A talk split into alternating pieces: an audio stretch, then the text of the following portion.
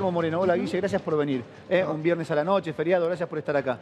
No, gracias ¿Eh? a ustedes, un placer. ¿Qué se viene, Guillermo, a partir del martes? Digo, si uno tiene que analizar el tema precios en la Argentina. Bueno, es una situación muy delicada. Primero, que los países hermanos pasen a comprar, crucen la frontera y vengan para este lado, nos hace bien, eso Sí. no está mal, está bien. El problema es cuando es al revés. O sea que esto es una señal posible, de una Argentina posible si vas a la producción y vas al empleo. Sí, Eh, naturalmente, para ir a la producción y ir al empleo, tenés que tener un modelo que vaya en esa, en esa, en esa dirección, que vaya para ahí. Los candidatos que están para ganar parecería ser que ninguno le interesa. Ninguno en los debates Sí. te habló de reindustrializar la Argentina. Hubo una cápite que tuvo que ver con producción de empleo. A ninguno se le ocurrió decir vamos a reindustrializar la Argentina. Es una señal, ¿está bien? Es una señal. Hoy están dadas las condiciones para reindustrializar la Argentina. Obviamente, para que haya mercado interno para la manufactura local, tenés que bajar raudamente el precio de los alimentos, porque hoy un trabajador comprando los alimentos ya no le sobra nada. No Sí. sobra sueldo. o morfa o se viste. Bueno, por eso. O Y otras alquiler. cosas. o pagar alquiler, sí. y tenés que bajar el precio de la energía. El precio que está la energía es un disparate, ¿está bien? Es un disparate. Este precio de la energía, ni las panaderías ni las fábricas de pasta son rentables. Imagínate Ahora, alguien me dijo, Guillermo, que el martes la lista de precios viene con nuevo aumento. Sí, claro, porque Y, se y están muy remarcada. Y los muchachos se están cubriendo. Esta es una realidad. Los alimentos están picando en punta, que fue Sí. toda esta semana. Están, están disparados, están... ¿Pero es cubrirse o es especular? No, no, si vas a vender, si te largan lista es porque vas a vender. En general te largan la lista y te dicen, voy a cumplir porque sé mi rol en el mercado, voy a vender. Pero tampoco, si vos tenés productos importados, vos sos fabricante de acero, sos Sí. techín, Mm. sos Roca, sos de la familia Roca, ¿qué le vas a decir a tu tío? Suponete que fuera tu tío. Che, ¿qué hacemos el martes? El carbón es importado, el hierro es importado, Sí. la energía cara es local. ¿Qué le decís? ¿Y qué le decís? Sí. Entonces, es muy difícil, por eso buscarme malos y buenos, enemigos, que voy a meter preso. No se hace la economía así, es muy difícil. Ahora, Guillermo, vos siempre marcaste o varias veces acá el tema no del precio de los alimentos, sino de- del stock, de que hubiese, ¿no? Digo, y ahora se han mostrado, por ahí también son tendenciosos algunos tweets y algunas personas que muestran góndolas vacías, pero la verdad es que te ponen a un coto de, de cantidad de, de bultos, de llevar, digo, ¿puede que, que ese sea el nuevo problema y no solamente el precio de los alimentos? Y obviamente que todo se resiente, todo se va resintiendo y, y- y- y hoy, mañana, el domingo, los supermercados, los hiper, vos los vas a ver que Hay menos. va a haber, y va a haber movimiento, pero es que es obvio porque se, se está viendo venir, pero no solo los empresarios, la familia. Y vos le tenés que recomendar que cuide su patrimonio. ¿Qué va a decir un economista profesional? Muchacho, cuide su patrimonio, porque siempre es preferible arrancar con algo de stock, digamos. Si vos arrancás, eh, siempre es preferible tener las máquinas funcionando a no tenerlas. Siempre es preferible tener materia prima a no tenerlo. Esto en algún momento va a pasar. Guillermo, Siempre que llovió paró, ¿no? este tipo de situación que se espera más de un millón y medio de turistas, ¿puede ayudar por lo menos a los que trabajan de eso para poder eh, compensar la pérdida de poder adquisitivo? ¿Mueve un poco la economía? ¿Cómo funciona el turismo? Sin duda, el tema es qué precio pones en el mercado, para el local o para el turista. Porque entonces vos vas a comer a cualquier restaurante donde están los turistas y te parece que te tenés que levantar e irte, porque los precios de la cosa son imposibles. Vas a comer a otro restaurante y decís, bueno, está el doble de lo que gastaríamos en casa. Y lo haces. Ahora, si vas a los lugares donde van los turistas, ¿cuánto estás dispuesto vos a pagar un bife de chorizo? Bueno, lo que le cobran a ellos, vos no estás dispuesto, ¿no? Sí.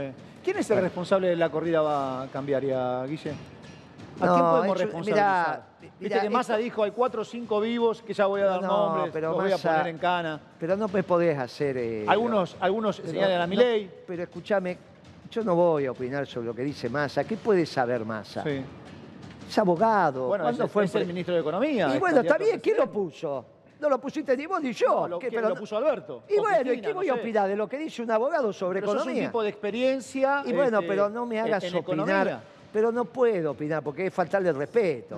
Te tengo que decir, ¿qué puede saber Massa de economía habiendo estudiado abogacía? No habiendo sido nunca empresario ni nunca dirigente sindical. ¿Dónde aprendió economía? Lo que te tengo que decir que es un audaz. Ahora, Sí.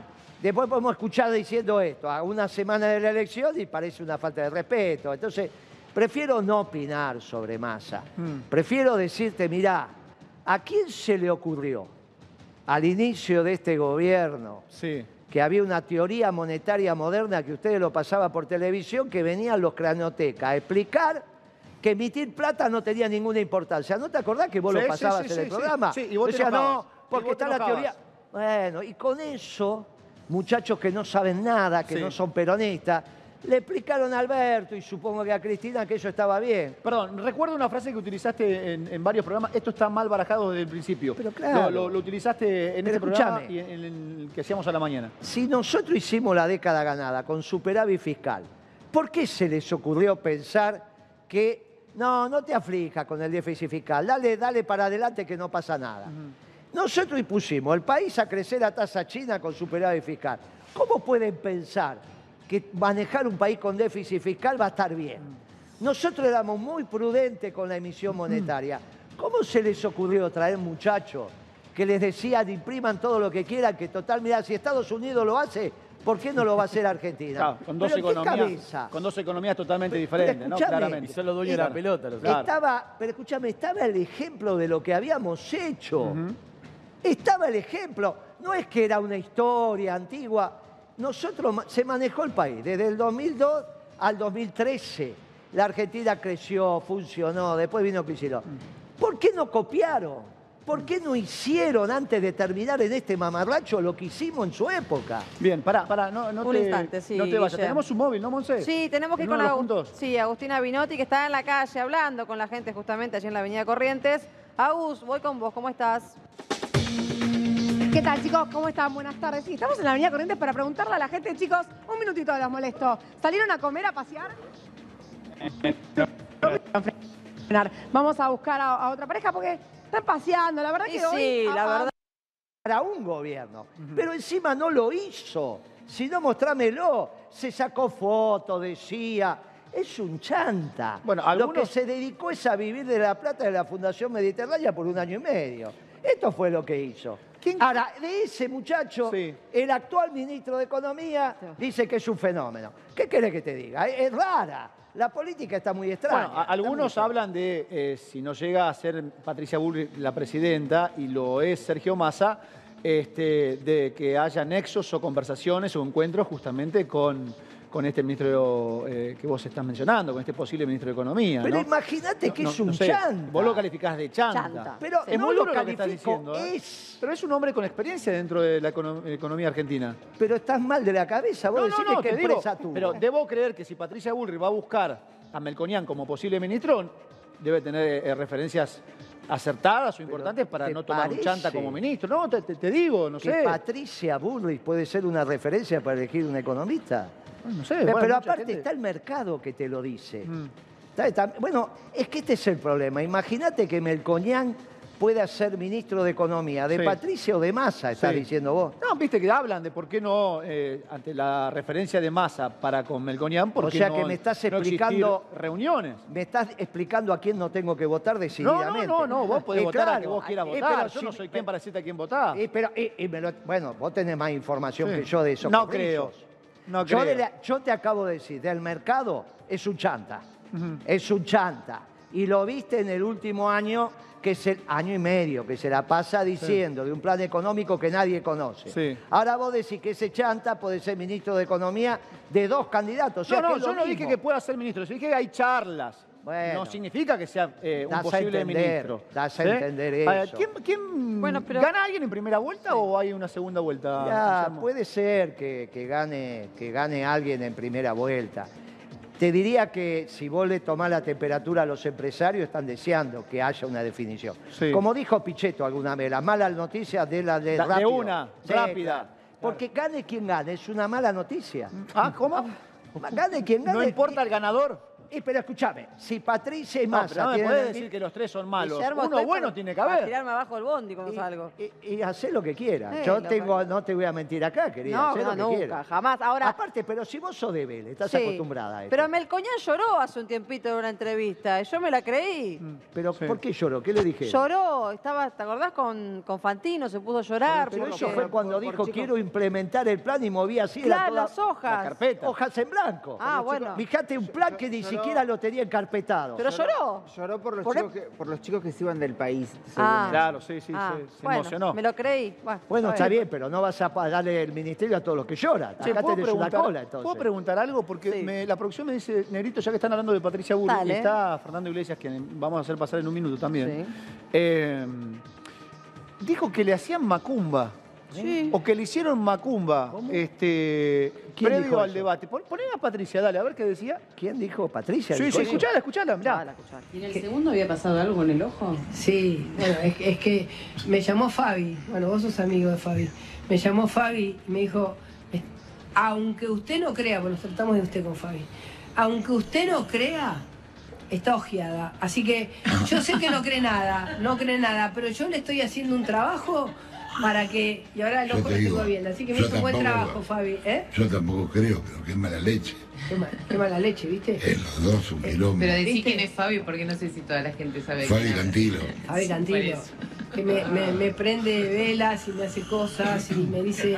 y me hace- La protección. No, porque me Que protege. te compre una ruda, que te ponga Está- una ruda en la puerta de la Está casa. desprotegida, ¿Cintita que estoy... ¿Eh? ¿Cintita roja ahí? Sí, todo me pusieron. Me ¿Te ponen- pusieron? No, y tengo, tengo más rosarios que, no sé, que nunca el en Papa. mi vida, no, tengo más rosarios que el Papa, sí. Todo el mundo me da un rosario, una pulserita, una medallita. Es- Bueno, allá está la palabra de, de Patricia Bullrich, ¿no? Que Fabiana Cantilo, hablaba de Fabi, La Fabi y prima, la Fabiana prima. Cantilo. Sí. Es prima ¿no? hermana. ¿Es prima hermana, Ale? Sí, primas, son primas. Eh, son. ¿Entendí bien, Ale? Le- le- ella dice que le hicieron un tipo macumba o Claro, algo, ¿no? Porque que algo fue- le pasó siempre en cada debate. Claro, Dice que Fabiana Cantilo la llamó y le dijo que tenía un mal de ojos, que le estaba prendiendo velas y Sí. que tenía que hacerse ver con un espiritista, con una bruja para que le saque el mal que tiene, ¿no? Sí. Bueno, Guillermo, a la Argentina le hace falta una bruja para salir de esta situación, ¿no? No, Acá Mínimamente no, un, un no. ejército de brujos Acá para sacar a la Argentina adelante. No eh, pegamos un ministro de Economía como la gente, no Pero pegamos un no. presidente como la gente. Apostemos a los brujos. Pero ¿por qué no decir que le hace falta rezar? No, no es de bruja. Esto, muchachos, tenemos un papa que es argentino. ¿Qué claro. estamos diciendo? Escúchame, fueron más de un millón de personas caminando a Luján a principio de mes. como un brujo? ¿De qué estamos hablando? puede No, creer Esto que está diciendo esta chica, que yo, cuando vos eras chico, no, que no lo miré a los, a los bebés, pero se hacía la señal de la cruz. No sé lo que están diciendo. ¿Qué, qué están diciendo? Que prenden ver. Pero es una cosa increíble, es una candidata a presidenta. ¿Vos te das cuenta? Recién te dije cómo Sí. Esta chica qué autoridad tiene para pensar que Melconian sabe economía. Bueno, ¿qué autoridad a decirme vos tiene? Entonces, lo que te digo es, si encima vos tenés información que puede ser el ministro de Economía de Massa, o sea que él es ministro de Economía de dos Sí. y el tercero es de una secta, ¿Vos cómo querés que esta chica que está acá, que encima de Vélez, después de escucharme, dijo, oh, me tiro debajo de un micro? Bueno, que haga lo que quiera. Pero Pará, por Vélez que se eh, tire. no, mirá, un tema serio es la inflación, ¿no? ¿De cuánto fue la inflación? ¿12,7, Sí, Miguel? 12, Sí. sí. 12,7 Sí, y claro. 134 y un poquito más eh, Sí, interanual. En la interanual y Sí. además el Fondo Monetario Internacional lo que está marcando es que está disminuyendo paulatinamente la inflación en la mayoría de los países, Sí. menos, Menos en Argentina y menos en Venezuela, con lo cual sí es cierto que hubo un contexto, se reconoce, Dani, también la influencia de la sequía, pero hay diferencias en la administración de cómo afectó todo el contexto general post pandemia con respecto al resto de Latinoamérica Sí. y cómo sigue afectando a Argentina. Ahora, vos sabés ¿Qué? ¿Qué que el segundo de masa, perdóname Sí. que te corté, que se llama Rubinstein, que viene de Cambiemos, Sí. hizo una declaración ayer diciendo que la inflación estaba bajando. Sí, sí, una locura. Bueno, Sí, entonces sí. te Patricia Bullrich, Rubinstein, que era su asesor, ahora aparece Melcoñán, Massa, muchacho, ¿qué querés? ¿Qué ensalada? decís? Pero, y encima viene el otro con una motosierra el otro día acá, que le dije, tenés cuidado con esa motosierra, te vas a ¿Te cortar cruzaste todo". con Milei? ¿Cómo no? Que estamos ahí. Me dijo, con esta te corto todo. Le No, digo, no, Milei. si no podés. Le digo, no sos ferretero, no sabés manejarla.